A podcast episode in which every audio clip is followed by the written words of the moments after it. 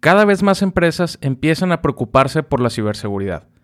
Esto ha provocado que el personal de tecnologías de la información ahora se convierta en responsable del área. Hoy hablaremos de cómo puedes empezar a ocuparte de la ciberseguridad en tu empresa mediante tres pilares principales que consideramos importantes. Y te los compartiremos en este episodio. Bienvenidos a Encriptados, un podcast de Purple Security donde hablaremos de ciberseguridad, tecnología y de cómo proteger las diferentes áreas de tu empresa, con un servidor, Edgar Ramos.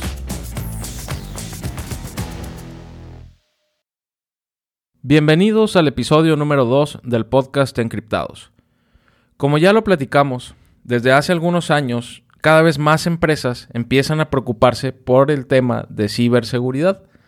Partiendo de este punto, es muy común que el personal que se encuentra en tecnologías de la información, en redes, en desarrollo de software o en sistemas en general, empiece a tomar cada vez más responsabilidades de ciberseguridad dentro de la empresa en que labora. Por ende, sabemos que todos los proyectos de tecnología están o estaban diseñados únicamente para que funcionen, pero no para que sean seguros. Entonces, tenemos una brecha entre dedicarnos a tecnología y ahora que empezamos a tomar estas responsabilidades, ¿qué es lo que tenemos que hacer? Esas son las dudas principales que se han presentado en charlas con amigos empresarios que empiezan a preocuparse por el tema de ciberseguridad en su empresa. Amigos que han escalado y se han convertido en gerentes de infraestructura o en gerentes de ciberseguridad. Y la pregunta o la incógnita que tienen es, ¿cómo empiezo? ¿Qué es lo que tengo que hacer? Todo esto se resume, ambos, independiente que sean empresarios o gerentes, la pregunta principal es cómo empezamos a ocuparnos de la ciberseguridad en la empresa. Y esas preocupaciones, ¿cuáles son? Si las pudiéramos enumerar, tenemos el número uno es que lo haga el personal actual, el personal que tenemos ya dentro de la empresa, contrato más personal, que ese personal sea especialista, desarrolle un departamento dentro de mi empresa o finalmente dejo de preocuparme por esto y contrato a un proveedor, que un externo se encargue de toda la seguridad de la organización. Entonces, con estas incógnitas es que empezamos a platicar y empezamos a desarrollar este tema, porque vimos que hay una gran eh, preocupación, unas grandes preguntas, y lo que buscamos es ir aterrizando el cómo iniciar. Entonces, si tú eres un gerente de infraestructura, un gerente encargado de tecnologías o que últimamente te nombraron gerente de ciberseguridad en la organización, vamos a tocar los tres pilares que nosotros consideramos importantes, que son el qué tenemos que hacer, quién lo va a hacer y cómo lo vamos a hacer. En repetidas ocasiones esto no se tiene del todo claro y es por eso que vamos a tocar estos puntos en el podcast. Previo a iniciar con los tres pilares que les acabo de mencionar, me gustaría enumerarles las principales solicitudes que tenemos y que también he catalogado o etiquetado como por dónde no empezar a asegurar la empresa. El primero de ellos es cuando alguien llega y me dice, Edgar, yo quiero realizar un pentest en la empresa. Acabo de, tomar la responsabilidad de ciberseguridad en la organización en la que trabajo y considero que el servicio de pentest es el que me va a decir por dónde iniciar. Y si bien es cierto que un pentest nos da una perspectiva del estado actual de seguridad de la organización, no es el servicio que nosotros recomendamos para iniciar.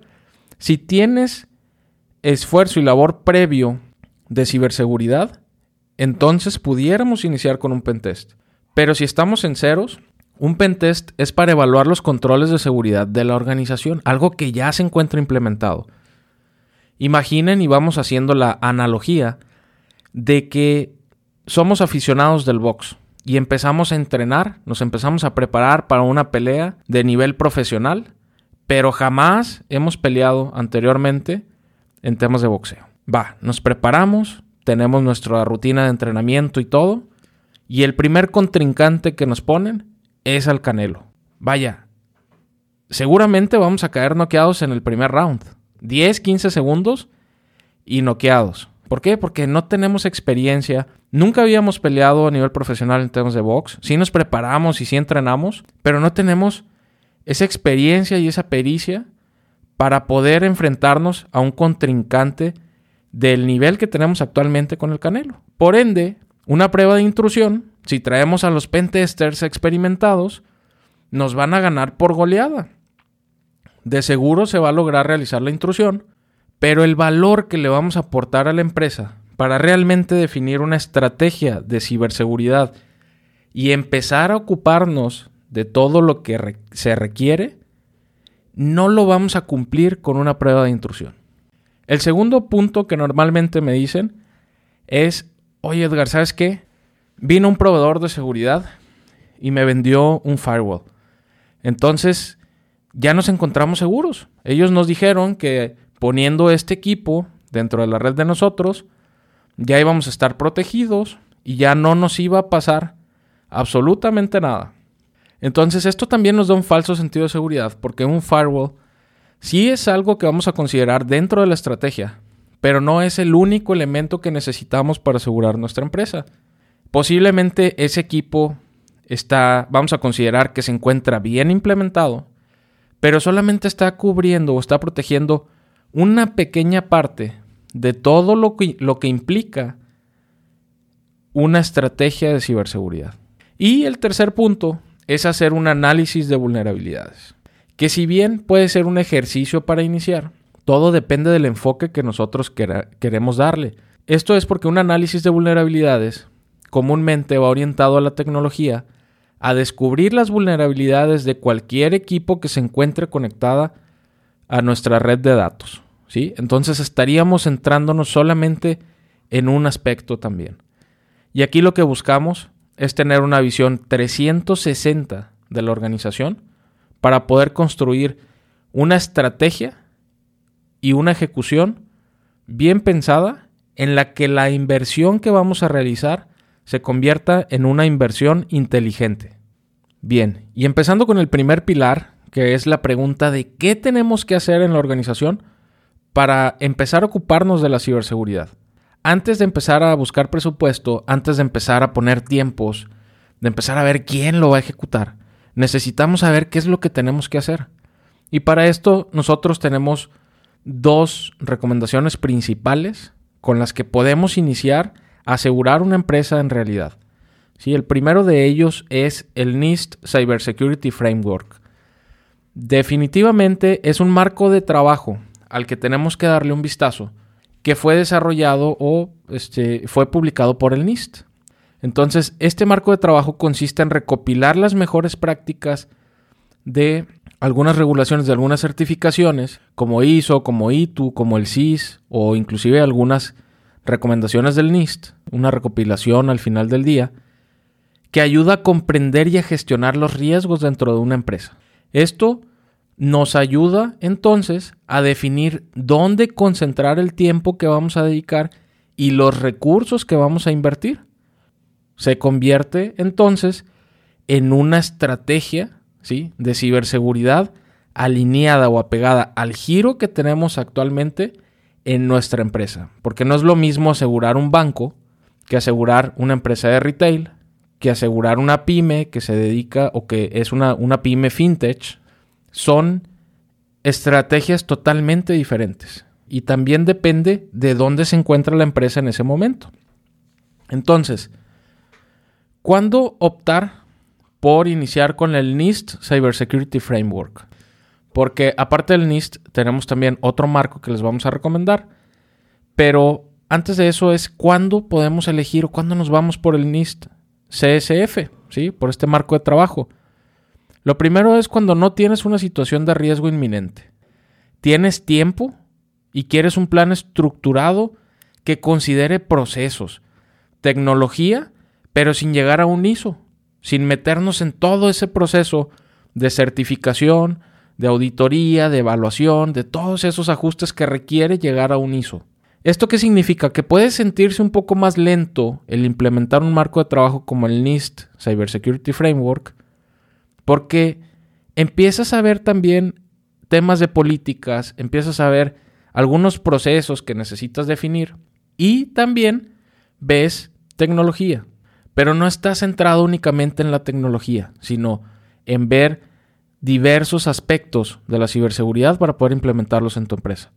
Que si implementamos el NIST Cybersecurity Framework, el alcance va a ir más allá del departamento de infraestructura.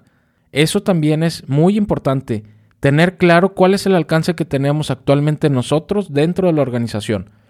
Porque nos ha tocado eh, ciertos casos en los que, si bien tienen la responsabilidad de ciberseguridad en la empresa, pero el alcance de esas personas únicamente o, se limita al departamento de infraestructura, se limita a la tecnología que están viendo en temas de servidores, en temas de redes, y también les asignaron la responsabilidad de ciberseguridad, que el deber ser es que ciberseguridad o seguridad de la información dependa de otro departamento y vaya en una estructura diferente, es cierto, el deber ser es así, pero la realidad y la práctica nos dice otra cosa.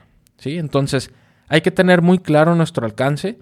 Y si tenemos ese alcance de empezar a ver procesos y de empezar a ver eh, eh, todo el tema de políticas, ¿sí? que podamos empezar a cambiar eso dentro de la empresa, el NIST Cybersecurity Framework es algo ideal y podemos empezar por ese eh, camino dentro de la empresa. Pero ahora tenemos la otra perspectiva, el otro punto de vista, cuando nuestro alcance únicamente comprende la infraestructura de la organización. Soy gerente de infraestructura y no tengo un alcance mayor para empezar a modificar otras cosas o, empezar a implementar otras, otros proyectos, otras iniciativas de seguridad en la empresa. Entonces, en ese caso, nos vamos por el CIS 20, los controles de seguridad que establece el CIS. El CIS es el Center for Internet Security y es conocido porque durante muchos años ha empezado a publicar una guía de cómo asegurar las empresas mediante controles básicos, fundamentales y un poco más avanzados, ¿sí? que son como una especie de tres capas o en tres categorías, tres escalones que podemos seguir. Y consiste meramente en controles técnicos y prácticos desde el día 1. Aquí sí posiblemente eh, se puedan ver algún tema de procesos, de definir documentos, de definir aspectos que necesitas tener dentro del departamento de infraestructura, pero va muy orientado a lo técnico. Son controles concisos para mejorar el estado actual de seguridad de la organización. Entonces, el CIS considera diversas áreas para proteger la mayor parte o la mayor superficie de ataque que tiene expuesta la organización. ¿sí? Es por eso que en muchas organizaciones decimos, sin pensar, vámonos directamente a implementar el CIS 20 en esta empresa. Entonces, ¿cuándo es que vamos a optar por irnos por el CIS 20? Primeramente, cuando necesitamos resultados un poco más rápidos. También cuando estamos orientados completamente a tecnología e infraestructura, como les platicaba anteriormente. Y cuando tienes puntos de riesgo identificados que pueden volverse un problema en el futuro. ¿sí? Cuando sabemos que hay problemas en la infraestructura, que hay problemas en esa tecnología que nosotros estamos gestionando, entonces el empezar con los 20 controles del CIS nos puede ayudar desde el día 1 a tener mejoras, a tener resultados que presentar y sobre todo a proteger esa infraestructura de la que estamos a cargo. Y bien, con esto cerramos la primera parte del bloque cómo ocuparnos de la ciberseguridad en la empresa. En el siguiente episodio abordaremos los otros dos pilares restantes. Y esperando te haya gustado lo que platicamos hoy, te invito a dejar tu feedback y comentarios en nuestras redes sociales. Saludos.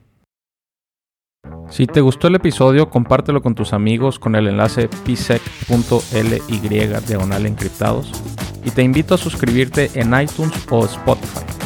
Conectemos en Twitter e Instagram como arroba Edgar y con nuestro patrocinador oficial arroba PurpleSecMX.